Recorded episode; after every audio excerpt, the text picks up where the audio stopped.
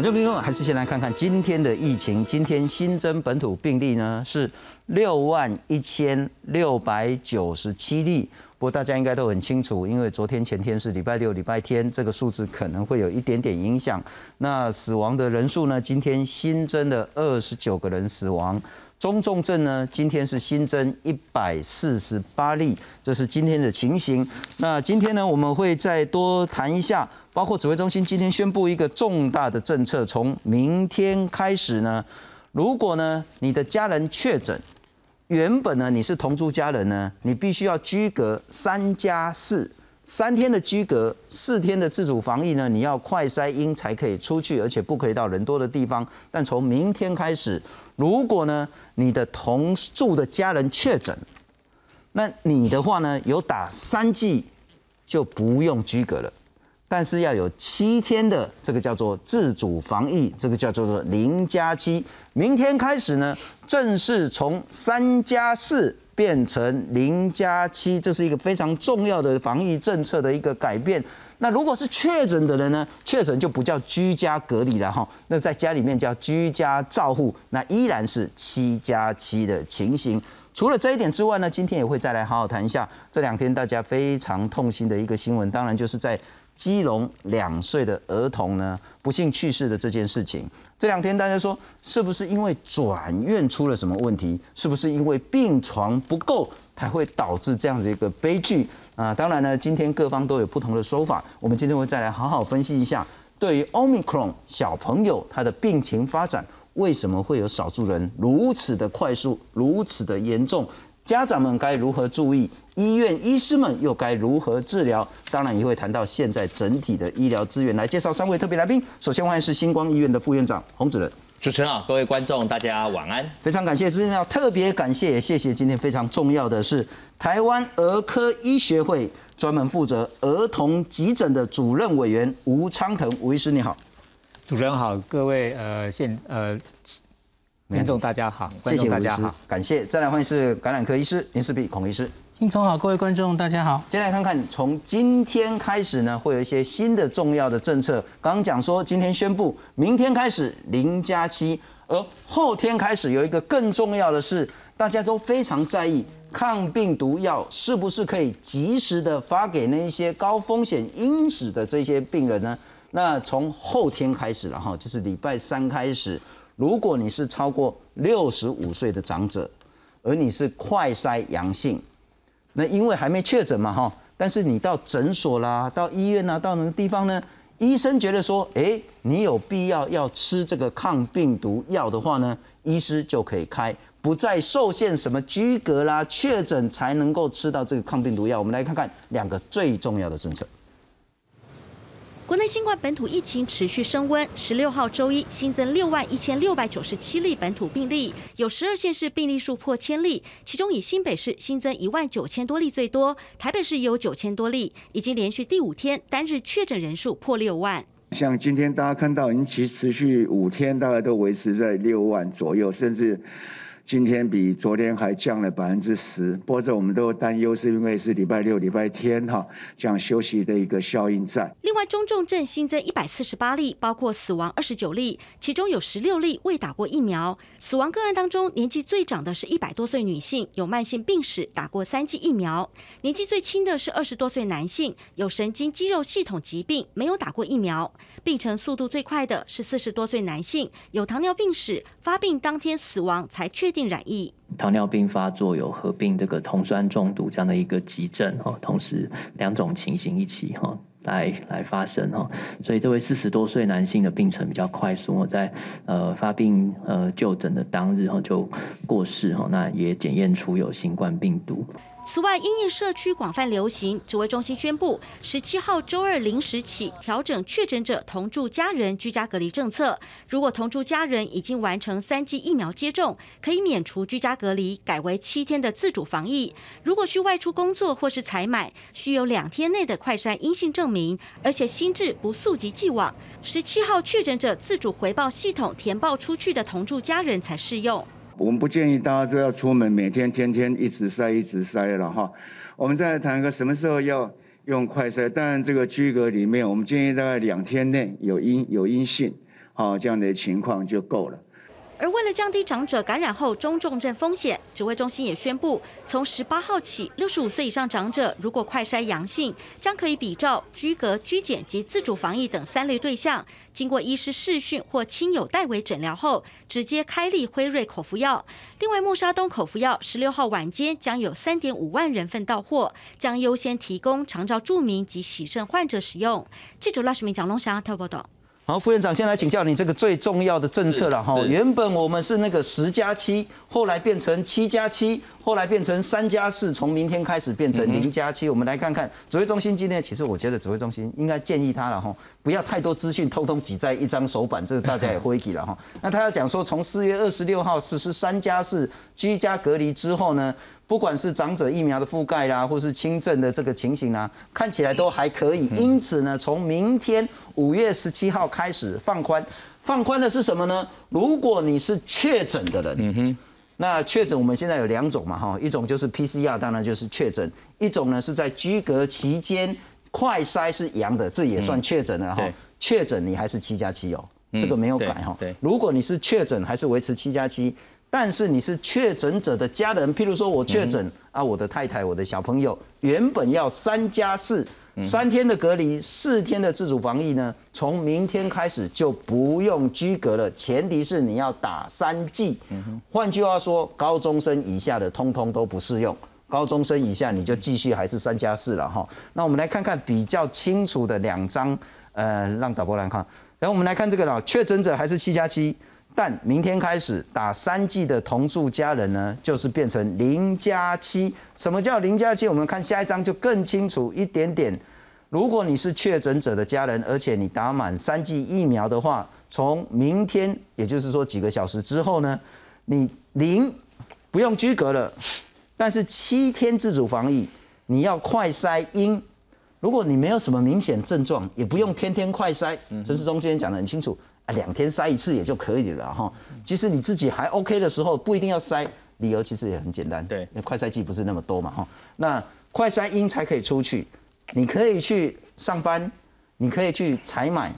但你不可以去很多的菜市场，嗯哼，你不可以去看电影，你不可以去逛百货公司，你不可以去开 party，你也不可以去聚餐。哦，这个很清楚。我先请教您是否支持零假期？是的哈，我想哦，零加七的话，我们是呃，其实是支持这个零加七的哈。我昨天也在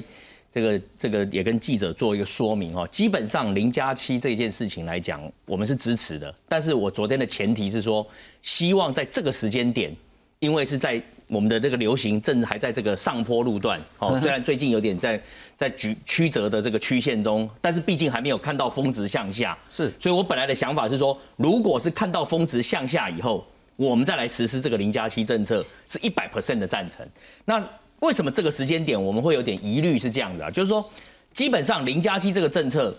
好来讲，其实第一个对社会的这个正常机能的运作绝对有帮助；第二个对工位端的这个作业负担以及程序的简化都会有很大的帮助。是，所以这个是对的一个做法。但是现在问题来了，就是说不可讳言的，我们从原来的居格者是从视同。变成一同，对不对？一同就是同住家人而已，已经范围缩小了。那本来是七，缩为三，是也缩小了天数。但是呢，我们在过去这一段时间观察到，说缩进来以后的同住家人这一块，其他阴转阳的比率还不低哦。哦，阴转阳的不比率不低，所以我们会担心是说，之前是因为三天，起码前三天先把你居隔，第四天你快筛阴，你可以出去。现在是从第零天你就可以出去的时候。当然，因为他已经打过三剂，他的社区传播能力没有那么好，但是不可讳言，总是还是有那个机会会会在，就是说这个病毒外溢的风险是在的。所以在这个情况下，外病毒外溢的风险最后是谁承担？一定是医疗机构承担。为什么？因为病毒外溢以后，一定确诊者会增加，确诊者增加里面一定有某些人会中重症，某些人中重症一定送医院来。好，所以这个就是说，医疗机构会担心的是在这个地方。但是我必须讲，就是说，现在国家政策已经既然决定了，那我当然站在医院的立场，我们一定要尊重什么专家跟县市首长的这个决议，因为大家防疫是一同的嘛，对不对？所以现在就变成说，哎，我们支持这个政策，因为已经决定了，决定了就去做，OK。所以这个时候我反向过来呢，我可能要拜托我们的民众了。为什么？就是我从前一直讲的，二零二零年到现在，民众的所谓公民素质，这个时候一定要再度发挥你的公德心跟你的公民素质，就是说，你如果是属于确诊者的接触者、同住家人，你就打满三剂。那你如果说要出门，好，那你一定要第一个你自己要确实给我快筛一下，起码两天快筛一下。那你阴性，起码就算你有已经被感染了，你对社区的传播风险一定是比较低的。我们之前也讲了嘛，快筛如果是阴性，传播风险是低的，这第一点。第二点，你出门的时候要拜托你去，最好就是说能够以快去快回，快回了，然后不要去人多的地方，不要搭大众，不要去跟人家聚餐。去做出一些违反你在居隔期间自主管理的自主防疫的一些相关的规定，是，所以就变成说，这个政策如果说各位全国民众说啊，你们这医护人员现在真的很辛苦，不想麻烦我们医护人员的时候，那我就要拜托大家，一旦你是属于这个零加七的自主防疫者，你一定要根据指挥中心的规范，第一个，你快筛你一定要按照规定来做，是，第二个，你出门不要去的地方就不要去。那这样的话，就是对我们医疗机构最大的贡献。我了解。那当然，但 但是我还是要讲，这件事情到最后一定要回到医疗机构要整体来承担嘛，因为到最后这个东西来讲，中重症还是都跑中重症还是要跑来医院的一个情况是在这里。换句话说，副院长的意思说，支持中难免会有担忧了。对对对。那零加七的意思就是说，社区的这个散播风险就更大了。对。对，但因为必既然已经是做出了政策决策，那所以医院就算你反对也没用。对对。但关键是在于说，三加四等于七，零加七也等于七。如果我们把七守住，对，其实这个问题呢就不会再扩大。那我再请教一下那个吴医师了哈。呃，等一下我们来谈谈儿童部分。但很显然，同住家人染疫的风险是极高的。我确诊，我家人大概很容易就会被我传染。那这是一个，但当们变成，当然前提要打三剂了哈，变成零加七之后，站在医师的角度，你认为民众可以怎么想，或是政府可以怎么想？这个零加七的这样改变的话，当然是说，呃，我们还是希望是说，当然政府是希望是说，呃，呃，在我们的这个工会的考量上，还有经济考量上，它做一个一个平衡点哈，那。民众的话，我一般还是希望说，呃，一旦只有零加七的话，他真的还是要呃守住他的一些我我们讲的一个我防护的一个底线哦，因为毕竟呢，他有要求是说你快筛阴性才可以出去，好外出。那有有时候如果这个病人呃，他这个这个这个这个呃。密切接触者的话，如果他真的后来变成了一个阳性的话，他没有去遵守这个所谓快筛阴性出去的话，我们就担心这个会在这个病毒还是会在呃社区去传播哈。当我们知道这个病毒传播的话，当你感染人数多的时候，这个病毒的它的一些小变异就会出现。那变异出现的话，基本上的话，就比较容易有形成所谓的我们担心的所谓的呃重症或是中症的一个个案出现。是，所以当然这个这个零加七的政策我们是赞成，但是说这个它造成社区的感染的冲击，还是要呃密切观察注意，因为毕竟一旦有一些呃个案出现，就是。如同副院长所说的，呃，其实就是到医疗端去做承受，这个是，呃，我们当第一线急诊医师的话，比较担心是这一点。是是，孔医师，我先请教你零加七的部分啊。我刚谈到说社区风险或是那个散布的那个能量可能又会更大。那第二个是说，其实你要有快筛啊。对，你如果是零加七，天天筛，你也要有七根。一个一个家如果有四个人要筛，那你就是要有二十多根了哈。那我想问的是说这两个问题，回到零加七的政策，再回到这件事，我们其实长期在看这个疫情的发展。今天六万一不代表疫情往下，那昨天是六万八，那很显然六七万可能我们是因为 PCR 的量能就到顶了，可能就是这样子变成一个高原了。那可是很显然死亡跟重症人数呢，其实。似乎还是有点在上升的情形，怎么样看疫情，又怎么样看待新的政策？我们先复习一下哈，当时那个推出三加四的时候，我们就看了一下国外怎么做。那所以很明显，国外我其实等于是跟大家预告，国外大概就是根据 Omicron 的这个可传染期啊，我应该说潜伏期，对不起，因为我们现在讨论的是密接者，是是，所以潜伏期大概缩短，大家都知道嘛吼，所以你三天五天会漏掉多少人？上次我们提过，然后这一次其实你们可以看，就有一点像是英国跟新加坡的做法，因为它就是以筛代隔啊，你看英国。有针对疫苗打满跟没打满的人，就像我们现在就分开哦。那今天指挥中心提出的呃想法，我我也能接受了，因为这些打满三剂疫苗的人，不是说他不会感染，他会感染，可是他即使感染，第一个他比较相对是轻症，第二个他病毒量降下来，传给别人的时间其实也比较短，所以这个科学根据我可以接受了哦。那可是大家看一下英国，它其实就是建议你连七天快筛。免隔离是 OK，他们撒下大笔免费快筛给国民使用。那新加坡是规定五天，那可是这五天他就说，你假如想出去的话，那你当天要快筛，有一点像我们的三加四后面的四了哦。那所以我比较担心的是，我们这样做 OK，可是像陈其迈市长就说，根据高雄的资料，大概这个中间。大概有十 percent 的人会阴转阳嘛，吼，你会漏掉大概十 percent 的人。那大家也知道，这些人在真的发病之前，他无症状，他就有感染力了，就有传染力了。我们都知道会漏掉这些人。那所以刚刚信聪说的，吼，假如我们想这样做，那以筛代隔，那筛很重要。是。那到底你快筛够不够？就像我们三加四刚推出的时候，很豪气的说每个人发五支，后面四天每天做，后来就。没几天就四只、三只、两只，现在到底是几只？好像是一或两只，我不是很确定哦。那所以你假如没有快筛给民众，而且这些可能还是民众要自己去买的嘛？吼，是我们知道，现在我我我有在粉丝专业调查说，这个我们一百八的那种一人限购一只的，现在是很多了哈，就大家都没有去买。那可是那个公。公这叫公费吗？那个叫实名制的快筛，第一轮大家领的差不多了。可是万一你现在用这个东西的话，可能会又大增大家快筛的需求。是，那那那样的话，快筛到底够不够？我觉得应该要很好的掌握，不要像上次一样，哎，怎么又五支、四支、三支？最后其实就是跟大家说，那三加四，最后四天你还是尽量不要出门。那其实就等于没有实施这个政策。不过某种程度也。碍于现实了哈，因为快筛真的不是那么那么的普遍的情形下，也许你不一定要天天出去了。如果你是零加七，你就塞了阴，你再出去，哎，一次买多一点，两天出去一次，也许也是一个折中的方法。因为毕竟说实在不太可能，因为说实在。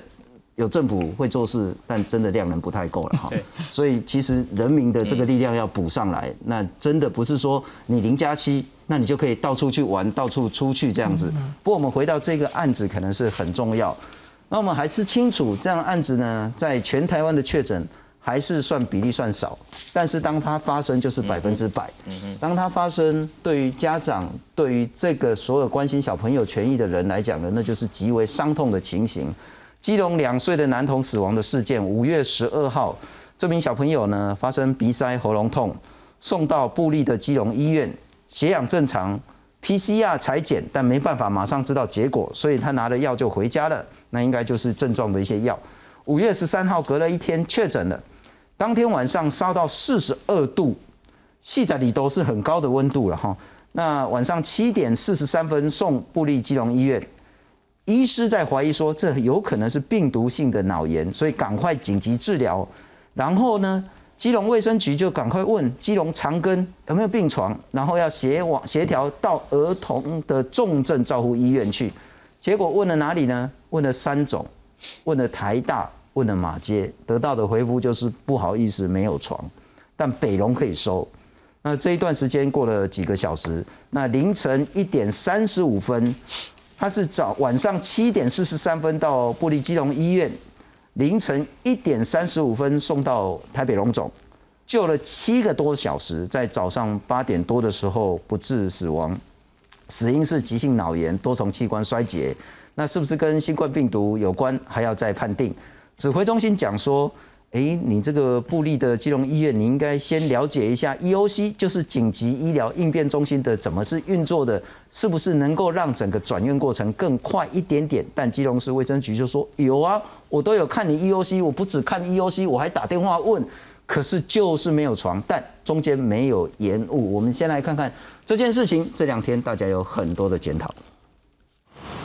基隆市两岁确诊男童，五月十三号晚间高烧四十二度，被送往卫福部基隆医院急诊，因医院无儿童加护病房，卫生局协调四家医院也都没有病床，最后联系上台北荣总收治，但到院之后持续抢救仍不治。卫福部次长薛瑞元认为，基隆市卫生局应该善用紧急医疗应变中心机制，用系统查看病房情形，引爆基隆市卫生局不满，强调系统病床为浮动。当天是一边看系统一边打电话，双轨并行。一通电话只要一分钟、两分钟、三分钟就可以解决这家医院到底有没有。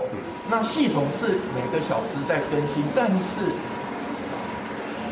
每个小时有时候还是会有一个落差的。市长并没有要指责任何人的意思，哈，也没有说特别是基隆卫生局怎么样，只是说有这样的一个程序，大家可以更加的善用。在流程的衔接上，或许有一些不顺畅，但是在执行这个业务的当事人，并没有延误的情形。指挥中心缓夹转院流程可能不够顺畅，不过当下执行业务的人没有延误。只是本土疫情进入流行期，统计今年初期至今，国内超过六万名零到九岁儿童确诊。虽然目前儿童专责病房有两百二十一张空床，北部各大医院都有两位数以上空床，但第一线医师坦言，近年因少子化以及工位进步，儿童感染重症减少，因此儿童重症的医疗人力设备吃紧。如果儿童的重症真的慢还是持续会出来的话呢，专责医院里面的儿童病病床或者儿童的加护病房就要开始来运作，然后最主要是要有足够的人力进驻了，因为整个加护病房是要很吃人力的。儿童的疾病，尤其是传染性的疾病，哦，大幅度的减少，医院里面的不管是儿科的急诊、门诊还是病房住院等等，它的量能都不断在下降当中，大量的。儿童的确诊的伤患，好进入到医院的话，自然它的量能就会感觉会比较不足。而原定在五月十二号抵台的辉瑞儿童剂型新冠疫苗，因资讯系统有问题，延宕到十六号抵达。清晨五点四十四分，由华航货机顺利运回。指挥中心表示，这一批辉瑞儿童剂型疫苗共有七十七点七六万剂。检验封间作业之后，再提供给五到十一岁儿童接种。指挥中心评估数量足够，想打的都可以打得到。记者综合报道。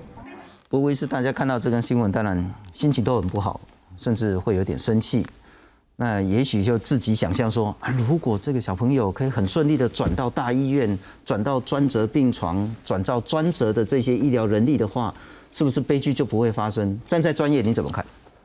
好，那首先先说我们讲的这个所谓的病毒性脑炎哦，那病毒性脑炎的话，在我们的儿科的这个呃治疗上啊，它是算一个非常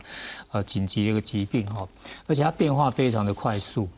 所以呃，基本上的话，我们可以从他的这些病史来看的话，他大概呃，他从确诊哦到高烧到他的一个呃，我们讲的这个多重器官衰竭的话，他这个时间几乎可以说是不到一天的时间，是甚至到死亡都不到一天。所以说这个这个病这个。病人的病情是很快的，所以呢，就是目前来讲的话，就如果一旦我们呃现第一线的医师呃一旦有怀疑这样的一个情况产生的话，当然他就会立立即启动一些转诊的一个机制。所以这个也是在呃会诊他们小儿感染科医师之后，然后确读确定是一个病毒性脑炎之后，他就必须要去做一个转诊。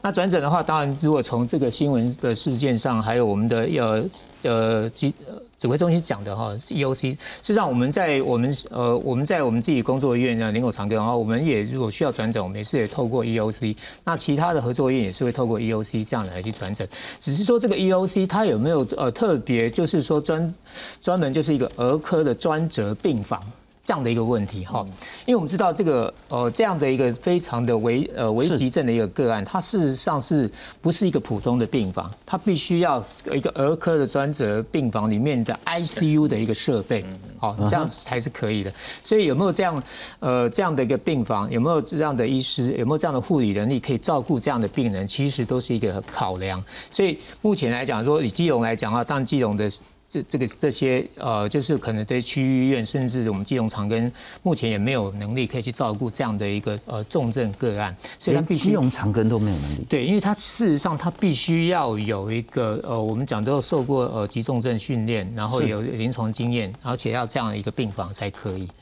ICU 设备不是它，它事实上跟啊内科的不太一样，或者说一般混合型的病房不太一样。我请教，成人的 ICU 没有办法收治这样子一个儿童病患啊？不行，应该这么说啊，我们呃不是这 ICU 的问题，它如果是在呃以我们常规来讲，它必须要一个负压的病房。第二是说它是一个 ICU，它必须要一个 monitor，然后它必须要配置呃可能的呃呃护理人力照护，然后医师人力照护。那单单医师人力或许。呃，如果在以我们院来讲，医师人力当然比较好解决，但护理人力就是一个问题。了解，因为护护理人力基本上他必须要呃，可能呃就呃加护病房照顾经验，因为毕竟大呃照顾大成人的护理师，他有时候没有办法去照顾小朋友。然后，其实那不太一样。这个个案集三个很不好的因素于一身，第一个他是脑炎，是是一个变化非常非常快，而且很不好处理的一个疾病。没错。第二个他是儿童。对。第三个，他又可能是新冠确诊患者，对，所以这三个弄在一起。但我想问一个更现实，就是说，因为专业还是医师才懂，可是站在民众的角度，今天基隆出现一个案子，打电话给三总，打电话给台大，打电话给马街，这三间就是全台湾算不是算第一、第二，也算是第三、第四了。如果连这三种台大、马街都说没有能力，没有病床处理这样的小时小朋友的时候，我们真的有资格跟人家讲医疗量能吗？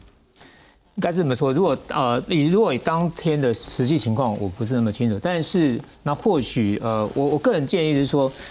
之后类似个案的时候，它的这个横向平台联系一下。更为有效率哈，那我举举个例子一样，就是说呃，如果一旦这个呃卫生局的人员去打这个呃，假设打三种台大马街的电话，他是否就可以找直接找到 key person，然后去说，哎，他就是调控控制他们这个加护呃加护单位这个儿童专责病房的一个医师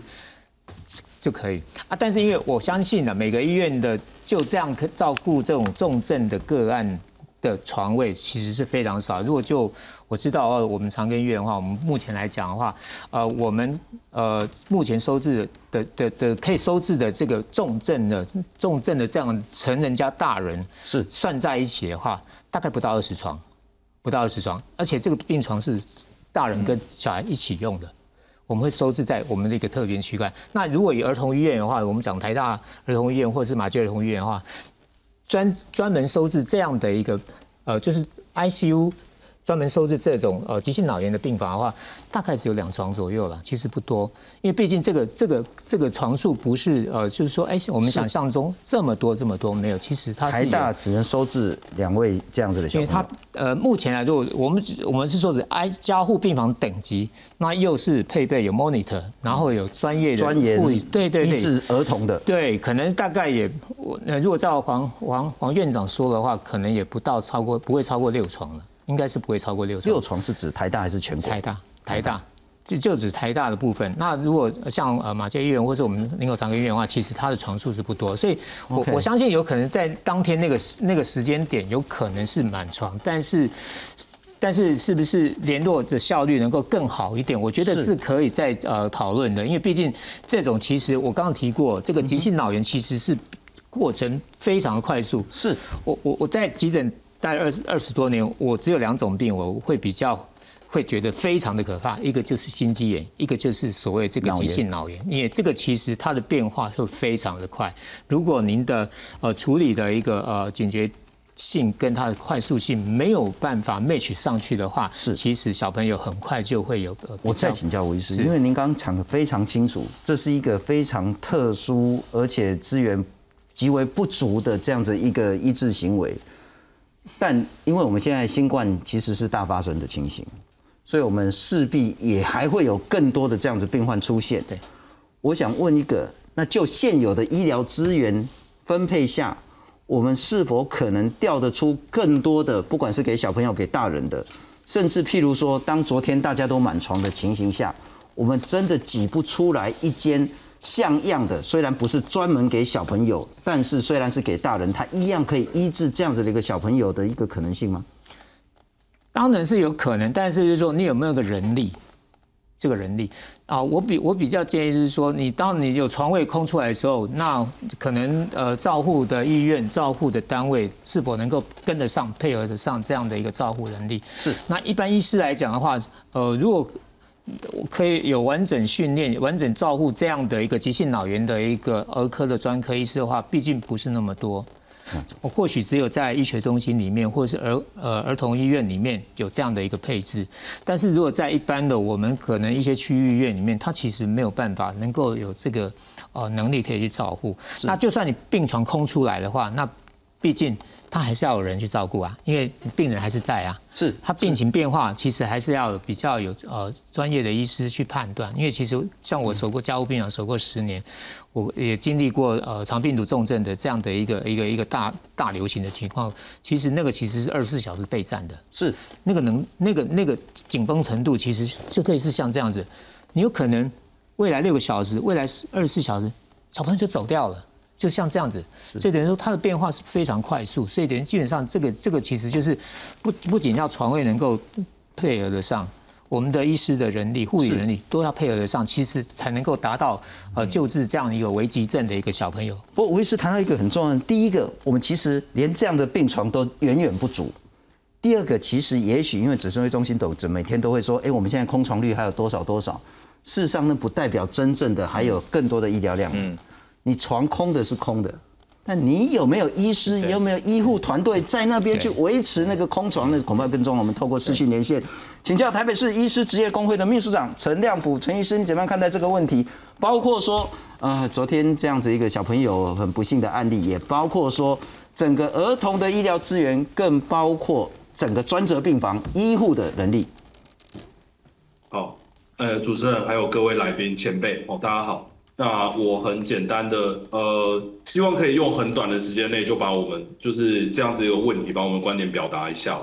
呃，我在我在还是学生的时候，那时候台湾经历过一场大型的灾难，叫做八八仙尘爆。当时呢，其实我们也是遇到这样子，就是重症的病人烧烫伤、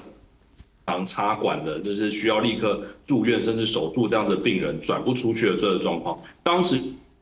有一位学长讲的印象我非常深刻，他那时候他在双北工作，他说他第一件事情是打电话给高雄的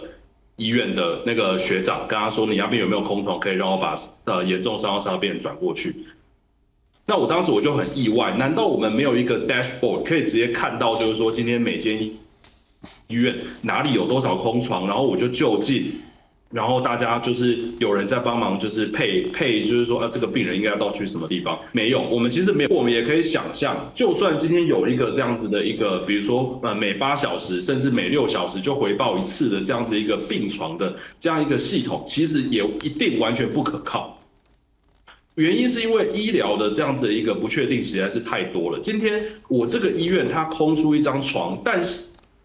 是他楼上的其他的住院，原本住在普通病房不开开刀中的病人，他随时有可能，比如说病况会恶化，那需要住到加护病房。这时候如果说我是一个，诶，去处理这一个呃病控制这个病床是不是能够收治病人的医师的话，那我接到一个电话说，那。呃，你我要一个病人，我要收管你这边，他们同床，你病人过来吧。那他原本自己在手上这些状况有可能变差，甚至是在手术中的这些，比如说年纪大或病情差的病人，又该怎么办？哦，那再来，这个其实是本来就已经遇到的状况哦。那再再来就是说，其实呃，我们的这个就是刚才这个前面的前辈也提到人力的这个问题啊。哦，大家知道说，其实加护病房啊，哦，其实我们常常有很多的治疗，其实都是需要很多个医疗人员，像是例如尤其是以护理师为主，一起来介入，一起来协助。像是说，呃，平常比如说 CPR 这就不用说了。那如果说我在接一个新病人，就是我们在讲一个新的病人从呃急诊，比如说进到加护病房，他需要很多的人力一起来配合。所以今天如果我说我有一个空床，可是我这个时候我的其他人力都忙着，例如说在处理病人的发药、病人的换药、病人的治疗，甚至是 CPR 这样子的状况，那这个空床我们也没有办法那么大胆的，就是说，OK，现在这个床就是可以。捧出来一定给你用。那最后就讲到，就是说在急诊端，其实啊，我们在联络空床的时候，其实家属也常常都会问说，什么什么医院怎么会没有空床？不是说有空床吗？为什么没有办法转过去？但其实这件事情在 COVID 疫情之前，本来就已经非常的艰难了。哦，一一直以来都是用最原始、最传统的方式，一通一通电话的打去确认对方医院有没有能够接收的量的。所以，我这边讲的是量能，不是空床，因为有空床不见得是代表有量能。就像我刚才前面所提到的，很多的因素导致，就是说床在那边，但是我们不一定能够接受病人。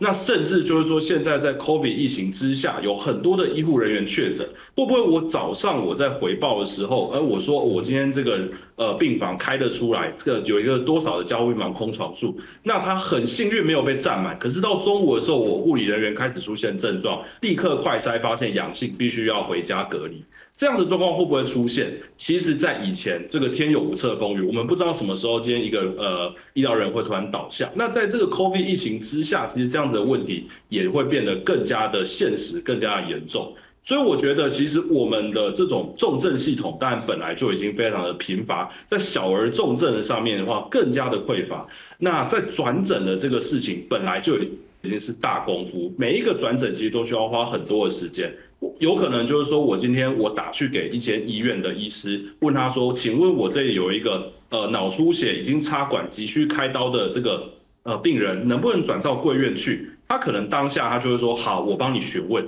接下来他可能要打电话给 ICU 的医师，他可能还要打电话给神经外科医师。那神经外科医师可能又在忙一个更紧急的手术，那他就说 OK，接到电话说，我待会回电。那三十分钟又过去了，所以我觉得在我们台湾转诊哦，或者是寻求重症的医疗资源这件事情本来就不容易。COVID 的这次疫情呢，只是又再加上了床数非常紧缩，以及人员的流失和耗损非常的剧烈这样的因素，所以使得前面讲的这些问题都更加的凸显。那最后呢，我觉得呃，其实还是呃，刚才主持人也有提问到嘛，成人的这样子一个呃呃医疗人员的不。来照顾儿科的确诊或者是重症的患者，我想其实儿科的这些专业其实还是需要时间去建立、去培养，不只是说他们血管，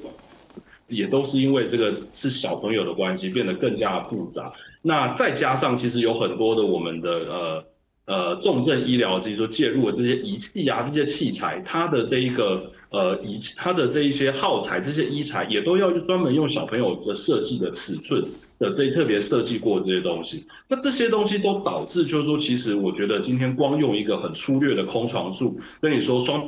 北地区我们还有多少的 ICU 的病床量，然后来说，哎，那怎么会这个小朋友应该要让他可以足够，让他可以去立即去获得救治啊？这样子的一个估计，我觉得一定是不精准的，一定是会有问题。非常，所以我觉得是呃。问我，如果问我们说有没有什么更好的做法，其实是可以来避免今天基基隆长呃基隆这一位小朋友的悲剧。我觉得我很难想到立即的去改变现况的很好的做法。可是我觉得我们必须要从上到下，从政府官员到民众都必须要立刻认清一件事情，就是我们的医疗资源，尤其是人力资源，其实并不充足，其实并不充裕。哎，那呃，我觉得承认匮乏。再看看我们的医疗极限到哪里，我们才真正难来想，那我们要拿什么样的心态来面对这次的 COVID 疫情？是非常谢谢陈亮福陈医师，呃，跟我们谈，这是真的是医疗院所现在的实际状况是这样了哈。那当然，我们谈到说，这个是今天所公布的，我们整个医疗资源，专责病房还有百分之四十七的空床，急诊所还有百分之三十，防疫旅馆还有百分之四十五。但特别是在医院的专责病房，恐怕这个四十七趴，不代表说我们还有全国的医疗百分之四十七的量能可以来接应，恐怕完全不是这一回事。现实状况比我们想象、比我们理解的恐怕更加严峻。接下来我们来谈谈第一个，为什么这样子这个病毒在小朋友的发展会这么的快速？第二个，如果我们的医疗资源的现状现况是这样，有没有办法处理？有人提出来，是不是要做做这个儿童的 COVID 的专责医院？我们来看看这个病毒对小朋友造成什么样威胁。基隆十三号有一名两岁确诊男童被诊断罹患急性脑炎，转院救治后还是不幸身亡。而就在上个月，新北市也有一名两岁男童因为染疫引发败血症，导致脑干脑炎死亡。当时外界质疑是否延误就医，不过台大俄医感染科医师李炳颖认为，就算及时救治，不一定能翻转结果。脑炎是这么样的猛爆哈，啊，你提早两个小时会有什么治疗上的不同吗？就是我们也不知道了哈，因为你出现脑炎的症状，其实病毒已经在脑部造成很大规模的破坏。台大儿医院长黄立明也说，儿童的脑部比成人更容易受到新冠病毒攻击。目前看起来会攻击到脑的话呢？主要还是以儿童居多，这当然是很少罕见，可是相对于成年人来讲，它算是比较常见。这个在香港、台湾都已经有经验。欧米克对东方儿童的杀伤力似乎特别大。根据统计，香港有百分之十五的小朋友在染疫后会痉挛，甚至演变成脑炎。先前有两名幼童死亡的案例，他们生前都有脑水肿的状况。因此，港大儿少科学系讲座教授刘宇荣认为，欧密孔会集中攻击儿童的神经中枢系统，并导致脑炎。黄立明提醒，一旦孩子出现高烧不退、意识不清或突然抽筋，就是病毒可能跑到脑部的警讯，务必赶紧送医，避免病程进展太快。记者综合报道。哦，副院长，您您是统整整个那个星光医院资源的啦，我还是想问说，现况是这样，资源真的不够，嗯，那很显然我们的压力会越来越大，对，因为那个确诊还会再增加，嗯，那我想问的是说，好，在现在现实情形下可以怎么改？啊，我想哦，现在的情况是这样子了哈，因为确实呢，像我们医院来讲，现在专责病房也开到三十 percent 了哦，我们已经开到一百五十三床，但是呢，今天看也住了一百四十六位。哦，可以说占床率有到九十五 percent 以上。那说真的，医院的承担的任务是越来越多了哦，包含就是像是这个社区的 PCR 的筛检，甚至儿童疫苗到国小去打疫苗，这些都是我们这些大型医院必须承担。但是相对于此的是说，因为医院本身的有些医护人员目前也在确诊中哦，那确诊中是也是居户在家里，也不能出来工作。那所以就是说，在这个情况下，确实我们是观察到说，整个目前医疗的状况，可以说医疗的这个压力就一直不断的在升高。可是相对的，医护人力的这个部分，就像刚才讲的这个部分，其实是有有所欠缺的。所以在这个在这个时间点上面才讲，我们才会说，政府在做一些事情的决策上面，哦，也应该要考量到。整个医疗量能的一个问题，因为毕竟这个期末考，我们能不能把它 pass 过去，最终还是要回复到医疗量能绝对是不能有崩溃的这个状况。是，所以在这个情况之下，为什么昨天那个零加七，我们有一些不同的考虑，说说这个实施点。当然，现在政府做了，我才刚才讲说，那要拜托民众一定要配合，因为这个时间点如果。然后因为民众的不配合而造成医疗量人的挤压，那这个损失的还是我们全全部的民众嘛。吼，那另外当然我有一件事情也想跟大家分享了吼，因为最近这几天大家每天看到这个确诊个案数不断的上升，然后死亡的人数哈也哎有在向上的这样的一个趋势在发展。那所以我自己呢就今天就做了一个图哈，就是我也要跟大家鼓励一件事啊，这件事情就是说，其实我们现在也有一些人已经逐渐在康复了呢。是，哎，最近我有一些朋友在前一阵子啊。这个确诊的，哎，最近打电话给他，哎，状况都很好。然后呢，有些也已经回到医院来上班了，哦，照样活蹦乱跳的。所以我是觉得说到目前为止，哦，我也稍微推估一下，哈，事实上我们康复的人数，哈，就是在这个五月八号之前确诊，那我把它扣除这个中重症的人数，可能现在还在住院当中等等，扣除完以后，起码我们看一下康复的人数有二十一万六千多人。所以我也要跟民众，我们也要大家要分享一个观念，就是说。确实我们这一次的看起来，尤其是像这两天这个二两岁小朋友这个事件，这个对我们民众的心理一定会造成一个冲击。是好，但是我站在我的立场，我会希望把这个冲击心理的冲击要降到最低。所以我要跟大家鼓励的第一件事就，其实染疫的人也不一直不断的在康复当中，这个我一定要跟大家说明这个。第二个，我还是要跟民众报告一个观念是说，目前即使到目前这个时间点，我们看起来的致死率。大概就是在万分之三点二，当然这个一定会在上升，因为这个是递延效应，万分之三点二。可是如果你把去年万华那时候的这个致死率，那时候一万五千多人染疫，大家应该有印象，死亡七百多人，八百人，那时候的话换算成这个的话，就是零点呃四点四 percent，就是万分之多少呢？万分之四百四十。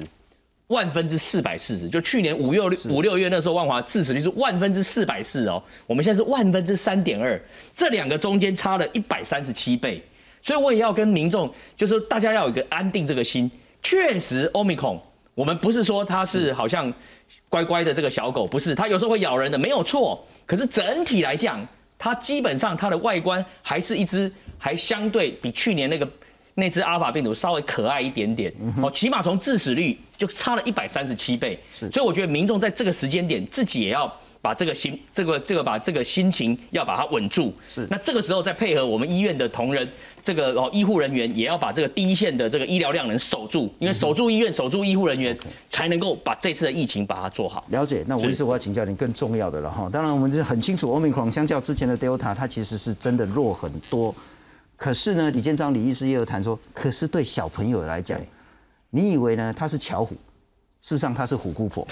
那我我想问的还是这一个了哈。那包括林口长庚的加护科的主任夏少轩夏医师，他说呢，哪些医院可以收重症的小朋友？也许家长可以事先先了解一下。等一下请教吴医师。那吴医师你也谈到说呢，呃，儿童重症有两大类型，第一个严重的笑吼，刚才黑姑啊呢，那哼哼哼哼然后。中枢神经系统感染，等一下请教是什么样的症状？李建章李医师也谈到说，这不是巧虎，这叫虎姑婆了！拜托，赶快儿童的病房量能先清点出来。那儿童就是那个六岁六个月大到五岁的儿童疫苗，希望接下来以后可以打。王立明也谈到说要整合平台，先请教吴医师，什么样的小朋友比较有可能变成比较严重？或者是说，当他要变得比较严重之前，我可以观察到什么事情？好，这好，这个主任问这个问题啊，我们就先讲是说，第一个当然是我们先就年龄来说好了。如果照呃美国的一些呃病例看起来的话，他小一岁小朋友，他其实比较容易会变成我们讲的中症跟重症。所以年纪小的话，基本上他就是一个比较。风险比较高。第二个，它有一些潜在的问题。我们可能所谓潜在问题，是说它是一个肥胖的，或是它是一个呃有一个慢性肺病、先性心脏病，或它有神经系统疾病，啊，或有癫痫的病人的话，基本上这个在呃国外的一些重症案例里面呢，这些呃这个族群的小朋友的话，比较容易变成一个重症。是，所以这个等于说这几个。这一个危险因子的话，要特别注意，家长就要特别注意。而你今天你的小孩有有这些问题的话，那还有一些我们比较担心，就是说他有一些我们讲说他有糖尿病的，他有可能也会有先天一旦对对，一旦他呃确诊奥密克戎，他也会变成所谓的呃中症跟重症。这是高风险的儿童。高风险的儿童，这是一个前期症状。那前期症状的话，其实基本上来讲，我们我我在几点看的这这这这这一阵子来的话。我们来，我像我们的来诊量现在是非常多。一天的话，一天的话，就现在是犯非非假日，可以到将近两百人次。非假日，我是非假日平日哦啊，所以等于说，大部分看的还是以。发烧为主啦。发烧。那如果在国外的他们来讲的话，其实我们比较担心的就是我讲的所谓的笑吼，还有所谓的一些神经系统的感染哦。那笑吼的话，在呃美国的经验的话，它事实上呃美国波士顿的儿童医院他们就有观察到，是说在奥密克戎的流行的期间的话。他们笑吼的病人数还有笑吼的严重度是增高的，所以如果你的小朋友有出现类似像笑吼的症状，我们讲的笑吼就是说他的声带喉头肿胀，那所谓声带喉肿胀，它就会出现所谓类似像小狗这样肺的一个咳嗽，或是说他有呃呃，我们讲说声音沙哑这样的一个情况的时候，您就要特别注意说，也不是黑骨酸扰，这个有点叫做 我台语话你在阿拉狗，就是 他跟黑菇是不一样的。他在 讲话咳嗽，很像小狗在吠，就是很奇怪的声音出现。对对，然后声音几乎快没声音那样子了哦。那其实它的呃是在上呼吸道的部分，因为我们知道 Omicron 它在上呼吸道的复制速度是哦比 Delta 快大概七十倍左右。第一个就是发烧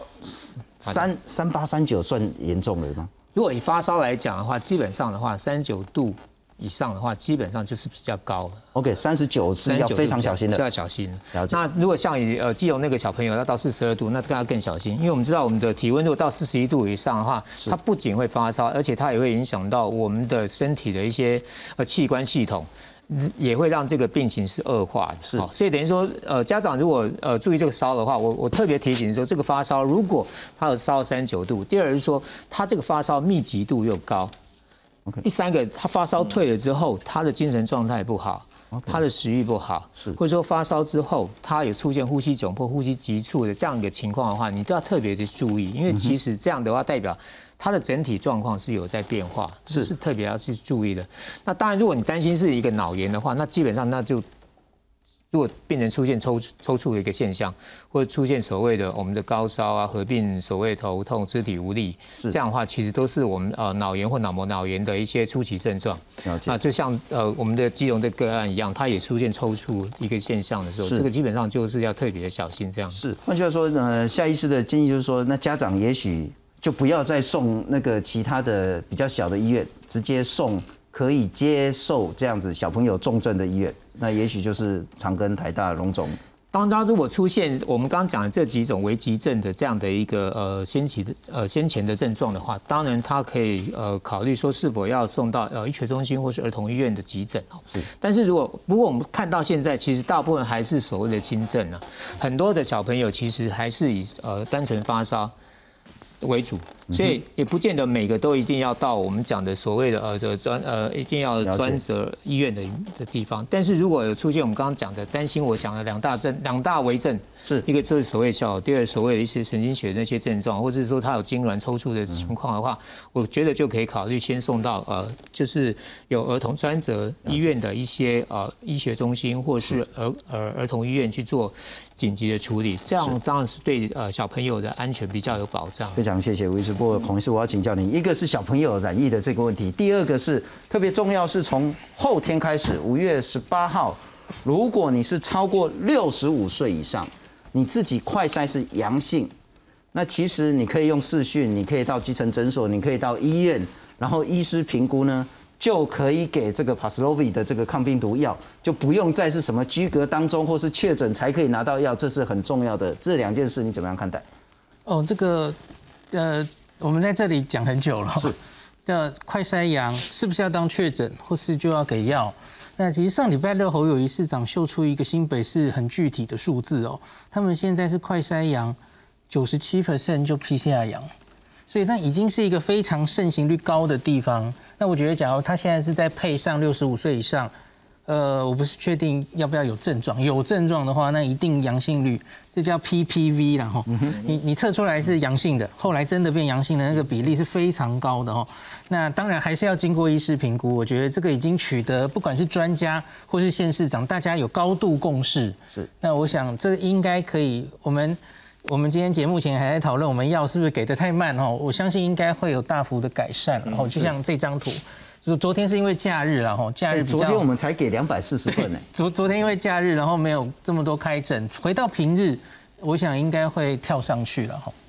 那另外是我我还是想要安慰一下，这两天看这个基隆的新闻，就如同一个月前我们在讨论新北的两岁男一模一样，那家长又被这个吓了一次啊哈。那可是我还是要跟大家讲，像黄立明老师刚刚有说啊，这个脑炎其实真的在新冠是。稀有的怎么稀有呢？我们先看，我们其实已经累积了，国内也累积了。大家看一下，九岁以下其实已经破六万例喽，六万哦。可是你看里面中重症是，这是上礼拜五的资料了哈，十三例，万分之二的几率。